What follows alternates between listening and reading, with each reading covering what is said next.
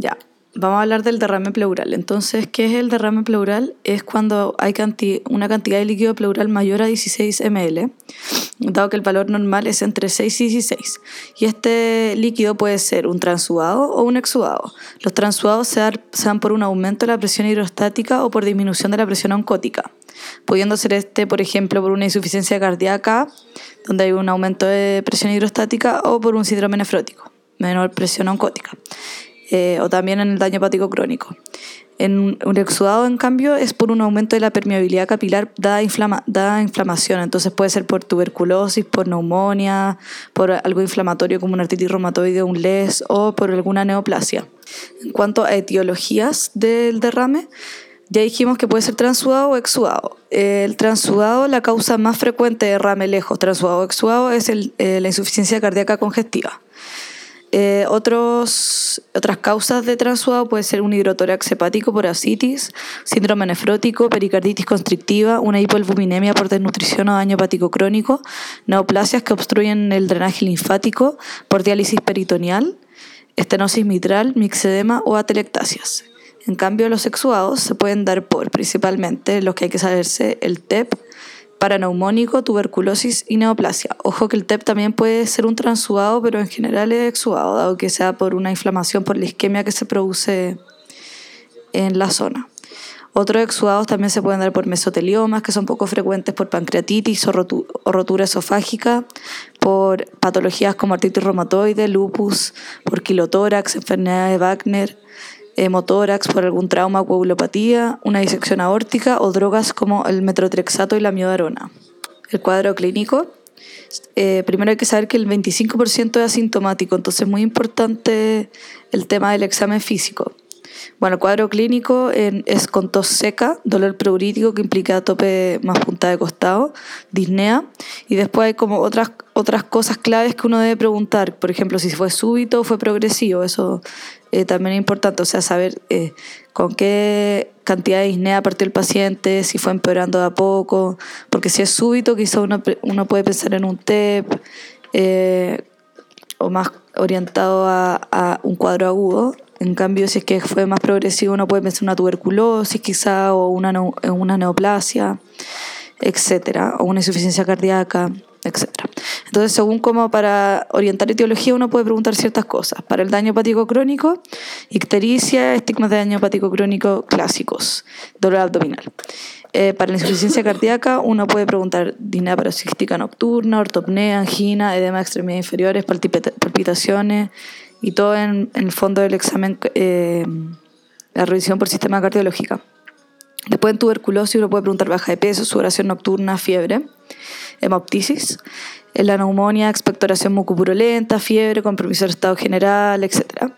Y para el, el LES y la artritis reumatoide, artralgia, compromiso del estado, fatiga, úlcera y cualquier en el fondo síntoma que nos hable de alguna mesenquimopatía. Síndrome nefrótico, uno puede preguntar edema palpebral, de extremidades inferiores, orina espumosa, oliguria y también siempre preguntar dirigidamente el uso de fármacos como el metrotrexato y la miodarona. En cuanto al examen físico, hay que saber que eh, el examen físico es sensible, o sea, lo detecta en derrames mayor a 300 ml. Menor a eso, uno no lo va a ver por examen físico. Entonces, a la inspección, uno puede, podría ver un emitórax asimétrico, una frecuencia respiratoria aumentada. A la eh, palpación, uno podría tener eh, vibraciones vocales disminuidas o abolías en general, menor expansión en esa zona. La percusión va a haber matiguez en la zona del derrame y en la ocultación un murmullo pulmonar disminuido o abolido, con soplo pleurítico, frote pleural y eso. En cuanto a la fisiopatología, uno puede eh, pensar esto en el fondo de por qué puede haber una acumulación de líquido. Entonces esto se puede dar por un aumento de producción, que se puede dar por tres razones, por aumento de la presión hidrostática, como la insuficiencia cardíaca, por disminución de la presión oncótica, como en el daño hepático crónico, de la desnutrición calórico-proteica o en el síndrome nefrótico, o por un aumento de permeabilidad, dada como la inflamación, que sea TEP, NAC, eh, neoplasias, cosas autoinmunes, fármacos, tuberculosis, etc saber que el de la presión hidrostática y oncótica corresponde a los mecanismos de y el del aumento de permeabilidad a los de exudado. También Otra, otra causa o razón puede ser por disminución de la absorción de líquido. Entonces, dentro de eso tenemos una obstrucción del drenaje linfático por distintas cosas, como por ejemplo un tumor como la linfangitis carcinomatosa. Y después tenemos otras causas, que en el fondo ya van a ser como por roturas de vaso o el conducto torácico. Entonces, por trauma, uno va a tener un hemotórax o por alguna coagulopatía también. Y quilotórax también se incluye ahí por eh, rotura del conducto torácico. Bueno, saber que el diagnóstico se hace por clínica y por radiografía tórax que la confirma, dado que de repente la clínica no está porque el, el 25% es asintomático, el examen físico es solo uno lo puede detectar arriba de 300, entonces si es que llegara a ser como esas dos condiciones, eh, o sea, menor a 300 o asintomático, uno incluso no lo podría ver hasta que le llega la radiografía. Entonces la radiografía confirma. Y la toracocentesis se ocupa para ver si el derrame es transudado o un exudado y así poder eh, detectar la etiología. Entonces la toracocentesis ve, por ejemplo, el pH, las células que hay, el aspecto del líquido, la LDH, el ADA, que indica como más si es como neoplasia, tuberculosis, proteína, etc. Los exámenes que se pueden tomar Está bueno, la radiografía de tórax que es muy importante para estimar la cantidad de, líquido y el lugar donde está. Entonces, eh, para ver si es bilateral o unilateral, que eso orienta a distintas cosas. Transudado es bilateral en general y eh, exudado es unilateral. Entonces ahí uno puede ver opacidad homogénea con eh, contacto vasolateral en la zona del derrame, velamiento de los recetos costofrénicos, no haber broncograma aéreo, se puede ver una curva de Damocio y eh, incluso puede llegar a desplazar el derrame el mediastino. Saber que la radiografía, la anteroposterior detecta de 200 a 300 ml, mientras que la lateral detecta ah, derrames hasta los 50 ml. Entonces, eh, saber que siempre hay que mirar ambas y hay que pedir ambas porque tienen distintos niveles de detección. Entonces la ecografía se ocupa para ver eh, derrames menores a 50 ml que la radiografía no puede ver y derrames loculados, que son derrames que tienen tabiques de fibrina. Y también se usa para guiar la toracocentesis. También uno puede pedir dentro de las imágenes un angiotaxi sospechar de TEP o un TAC con contraste para ver, eh, en caso de que no hubiera una ecografía, por ejemplo, para ver el si hubiera tumor, si hubiera el derrame loculado, si hubiera una hiperemia pleural que indicaba que es más inflamatorio, etcétera. Y eh, después otros exámenes que se pueden pedir son el hemograma con PCR-VHS para ver el tema de la inflamación, las proteínas LH en sangre para después ver los criterios de Light, donde se comparan eh, estas dos en sangre versus la pleura. Un INR para hacer la toracocentesis y diagnosticar alguna coagulopatía si hubiera, por si esto fuera un hemotórax. Buncrea para efectos de tratamiento y eh, factor reumatoide y anticuerpos autoinmunes eh, si es que uno sospecha de artritis reumatoide o lupus. Y, eh, ahora yendo al examen principal, que es la toracocentesis, decir un par de cosas eh, respecto a él. Es un procedimiento eh, que se puede usar, eh, se usa la ecografía para guiarla y se hace con el paciente sentado, se inclina hacia adelante y se funciona el cuarto espacio intercostal en la línea media axilar, con un poco de lidocaína para que no duele el pinchazo. Ojo que se debe pinchar por encima de la cara superior de la costilla porque por abajo van todos los que son los nervios y los vasos y uno puede pasar a llevar eso y crear un hemotórax, por ejemplo, o eh, pasar a llevar algún nervio. Las complicaciones de la toracocentesis son infecciones por la punción, lipotinia por alguna reacción, reacción vasovagal del paciente, un neumotórax, si es que uno llegara a pinchar el pulmón, un hemotórax por pasar a llevar vasos, edema pulmonar eh, por reexpansión. Esas son las complicaciones. Y las contraindicaciones de una toracocentesis incluyen un paciente que no coopera, una, o sea, un paciente que se está moviendo todo el rato, uno no lo puede hacer porque puede pasar a llevar algo, una INR mayor a 1,5 porque en el fondo le va a causar algún motórax, derrame menor a 10 centímetros en la eco, una evidencia clínica de insuficiencia cardíaca, dado que acá no es necesario porque se asume que es transudado. Y hay que tener especial precaución, no es una como, como contraindicación absoluta, pero sí son relativas eh, a los pacientes con bulas subpleurales y pacientes con ventilación mecánica. Ahora, en cuanto al análisis mismo del líquido, son eh, aproximadamente cinco ítems que se que se deben evaluar. El primero es el aspecto y color, que nos va a orientar en el fondo eh, si, es que el tema es un empiema o no. Porque si es que es citrino transparente, puede ser un exudado o un transudado. En general, los eh, transudados son más claros, los exudados un poquito más turbios, pero pero no orienta así específicamente. Pero si es que llegara a salir turbio, eh, uno ya pensaría en un empiema o kilotórax. Eh, si saliera sangre, igual no, no es tan específico porque al final uno puede, solo por el pinchazo ya se puede teñir el líquido y eso no implica que hay un hemotórax. Y un olor malo también orienta a un empiema específicamente. Después el estudio bioquímico analiza proteínas que, y colesterol que indican un aumento de la permeabilidad. Eh, analiza LDH que indica que hay células inflamatorias o tumorales. Ve el tema de la glucosa, que en general la glucosa se va a igualar a la de la sangre, entonces si es que es más baja de 60, eh, uno, uno, va a pensar que hay células que están consumiendo esta glucosa, ya sean eh, por bacterias, leucocitos o células tumorales. También ve el pH, que el valor normal del, líquido pleural es 7,5 y si está menor a 7,2 uno piensa en un empiema o neoplasia y menor a 7 ya uno está pensando en una rotura esofágica por el fondo, eh, el tema de que es más, más ácido como el líquido digestivo. Después de la ADA es una enzima que se eleva cuando hay linfocitos T activo, entonces puede estar en casos donde haya un linfoma, una artritis reumatoide o una tuberculosis. La amilasa, si está elevada por dos del nivel de la sangre, puede ser por una ruptura esofágica, por una pancreatitis o por un cáncer de, páncreas. Los triglicéridos también se miden y si es que es mayor a 110, indica kilotórax, que sea por trauma o alguna neoplasia.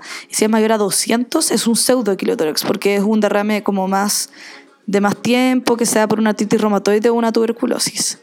Después, el tercer ítem que se analiza es el citológico, que en el fondo ve qué células están presentes, pudiendo ser estas linfocitos, monocitos, polimorfos nucleares o células neoplásicas. Entonces, un linfocito monocito indica algo más crónico, como una tuberculosis o una neoplasia. Eh, un, como predominio de polimorfos nucleares eh, indica un cuadro agudo, por, por, ejemplo una neumonía, un TEP, una pancreatitis, y células neoplásicas indica ya un cáncer, pero si no están igual no se puede descartar un cáncer. Después, cuarto ítem es el micro, microbiológico, donde uno hace un gram, un cultivo y vaciloscopía con cultivo de Koch para el tema de la tuberculosis con PCR. Después el quinto ítem es la histología, que en el fondo es cuando uno piensa en, bueno, tengo un derrame que probablemente es de tuberculosis o de neoplasia y ahí se ocupa para ver, efectivamente, confirmar el diagnóstico de neoplasia. Bueno, esos son los criterios, como, o sea, los ítems que se analizan en un análisis de líquido. Entonces, resumiendo, son aspecto, estudio bioquímico, citológico, microbiológico e histológico. Y después uno ve también los criterios de Light, que es como muy importante para ver si es que es exudado. Con al menos uno de estos criterios positivos indica que es exudado. Entonces son tres. Relación proteína de la pleura partido por la de la sangre mayor a 0,5. Relación LDH de la, eh, líquido de la pleura partido por el de la sangre mayor a 0,6 o una LDH pleural eh, de, la, o sea, de la pleura que está dos tercios sobre el límite superior del suero, del suero del paciente, o sea, de la sangre. Otros ítems que pueden orientar a que sea más sexuado un colesterol mayor a 45 y proteínas totales mayor a 3, porque en el fondo implica que hay como una extravasación de como elementos. Entonces, en resumen, un poco la diferencia entre un transudado versus un exudado son que los transudados van a ser eh, más claros, de menor densidad, con proteínas menor a 3, LDH menor a 200, colesterol bajo, leucocitos bajos, glóbulos rojos blancos. Eh, glóbulos rojos bajos porque al final no se da como por, por un tema de que salen cosas o no, sino que se da por un aumento de la presión hidrostática o disminución de la presión oncótica, entonces va a tener como baja, bajo elementos. Y aparte de la, glucosa debería ser mayor a 60 porque no hay nadie quien esté utilizando esa glucosa. Cambio exudado tiene más densidad, eh, va a haber proteína, va a haber LDH alto, colesterol, leucocitos, glóbulos rojos y glucosa menor a 60 por uso de las células que se van a presentar. Entonces, en el fondo, un exudado se da por un aumento de permeabilidad, así que hay extravasación de todos estos elementos. Y obviamente acá lo que nos va a hacer el corte en términos más objetivos son los criterios de Light. Y finalmente vamos a hablar un poco de un par de tipos de derrame que hay que saber sí o sí. Los que hay que saber sí o sí son el paraneumónico, el por tuberculosis, el de las neoplasias y eh, el de insuficiencia cardíaca congestiva. Los otros, como, como son la pancreatitis, el quilotórax, hemotórax y algunos otros de origen, son menos importantes, pero igual los vamos a mencionar. Entonces, partiendo por el paraneumónico. El paraneumónico es un derrame por una neumonía que se da por la zona afectada y puede ser de dos tipos, complicado o simple un eh, derrame simple va a ser un derrame que en el fondo no es un empiema, o sea, va a tener un pH mayor a 7,2, va a tener glucosa mayor a 40 y va a tener células normales. Y ahí el tratamiento simplemente es antibiótico del foco para que se reabsorba solo, listo. No es necesario ir a drenar líquido. En cambio, un, un derrame paraneumónico complicado implica que es un empiema, o sea, que va a haber un pH menor a 7,2, glucosa menor a 40, polimorfos nucleares con piocitos, una LDH mayor a 1000 y proteínas altas. Y si es que tenemos un derrame complicado, uno tiene que saber, bueno, ¿es loculado o no es loculado? Porque eso nos cambia conducta. Entonces ahí uno le hace aparte una ecografía para ver si es que hay tabiques o no. Si es no loculado, todo ok, se le hace una pleurotomía porque hay que drenar ese pus que está en el espacio y se le da antibiótico. Pero si es loculado, se le debe hacer un drenaje del líquido pleural, una segunda pleurotomía, con una decortización del pil, porque ¿qué es lo que, qué es lo que ocurre acá? O sea, en el fondo, ¿qué es un empiema locular? Son empiemas que tienen, porque los empiemas, el pus, tienden a formar adherencias pleuropulmonares con tabiques de fibrina. Entonces se crean bolsillos o lóculos donde se acumula pus y líquido. Y eso tiene dos problemas, o sea, de partida el antibiótico no puede llegar a esa zona y aparte se produce un pil, si es que uno lo deja harto tiempo, se produce un pil de fibrina, que es un exudado fibrinoso que encapsula el pulmón y lo restringe, entonces no deja que se expanda bien. Y ese, pil se tiene que hacer una decortización.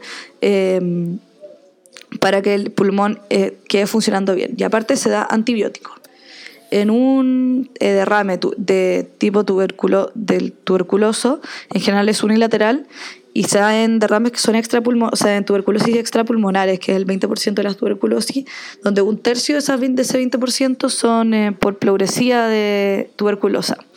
Y entonces acá lo que nos va a hacer el corte es el, el hecho de que van a haber linfocitos altos eh, la, la, vaciloscopía, podría o no estar positiva el PCR, el cultivo de Koch, pero el tema con el cultivo es que ayuda harto, pero es muy tardío, o sea, llega después de 30, 60 días. Entonces lo que nos va a ayudar son el ADA, un ADA mayor a 80 es diagnóstico oficial de tuberculosis. Si es que el ADA es menor a 20, se descarta tuberculosis y se piensa en una neoplasia. Y entre 20 y 80, y ahí uno tiene que ser como más a criterio para ver cuál, cuál va a ser. Y el fondo la, la diferencia principal es por biopsia pleural, porque ahí lo diferencia de la neoplasia. El tercer tipo de derrame que hay que saber es la neoplasia, eh, donde la pleura se puede comprometer por neoplasias primarias, metástasis o mesoteliomas, que son poco frecuentes, pero igual hay que considerarlo. Entonces, las características de un derrame neoplásico va a ser alto en colesterol, ojo, colesterol, no triglicéridos, porque triglicéridos es de kilotórax. Alto en colesterol, van a haber linfocitos y puede que haya células cancerígenas, pero puede que no haya ni eso no lo descarta va a haber ADA menor a 20 y por la biopsia pleural en el fondo se hace el diagnóstico básicamente. El tratamiento acá es la quimio básica para el cáncer que se tenga, con TAC para ver dónde está, etcétera, TAC de cuerpo completo, y una pleurodesis, que es una obliteración del espacio pleural que une ambas pleuras, porque en el fondo si no uno tendría que estar haciendo toracocentesis constantes porque el derrame seguiría reincidiendo. Y aparte hacerle una pleurotomía para hacer un drenaje. Eh, después está el de insuficiencia cardíaca congestiva, que hay que saberlo, pero en general no se hace mucho la toracocentesis a menos que se sospeche una neoplasia o infección concomitante. Es la causa más frecuente de derrame y acá es transudado de tipo bilateral, predominio derecho y va a tener criterios de light negativo. Y después vienen ya los eh, derrames más, más poco comunes, que en el fondo van a ser los siguientes. Primero el hemotórax, que puede ser por un trauma, postoperatorio, por taco o coagulopatías por algún tipo de neoplasia. Y ahí eh, hay que hacer una pleurotomía rápida porque si no se crea un pil y hay que ir a hacer una decortización. También está el quilotórax, que es una acumulación de la linfa en la pleura por trauma, cirugía o neoplasia del conducto torácico, eh, donde también, por ejemplo, lo pueden romper eh, enfermedades infiltrativas como la sarcoidosis. Acá se hace el diagnóstico con, un, con triglicéridos mayor a 110. Ojo, triglicéridos, porque colesterol es de neoplásico.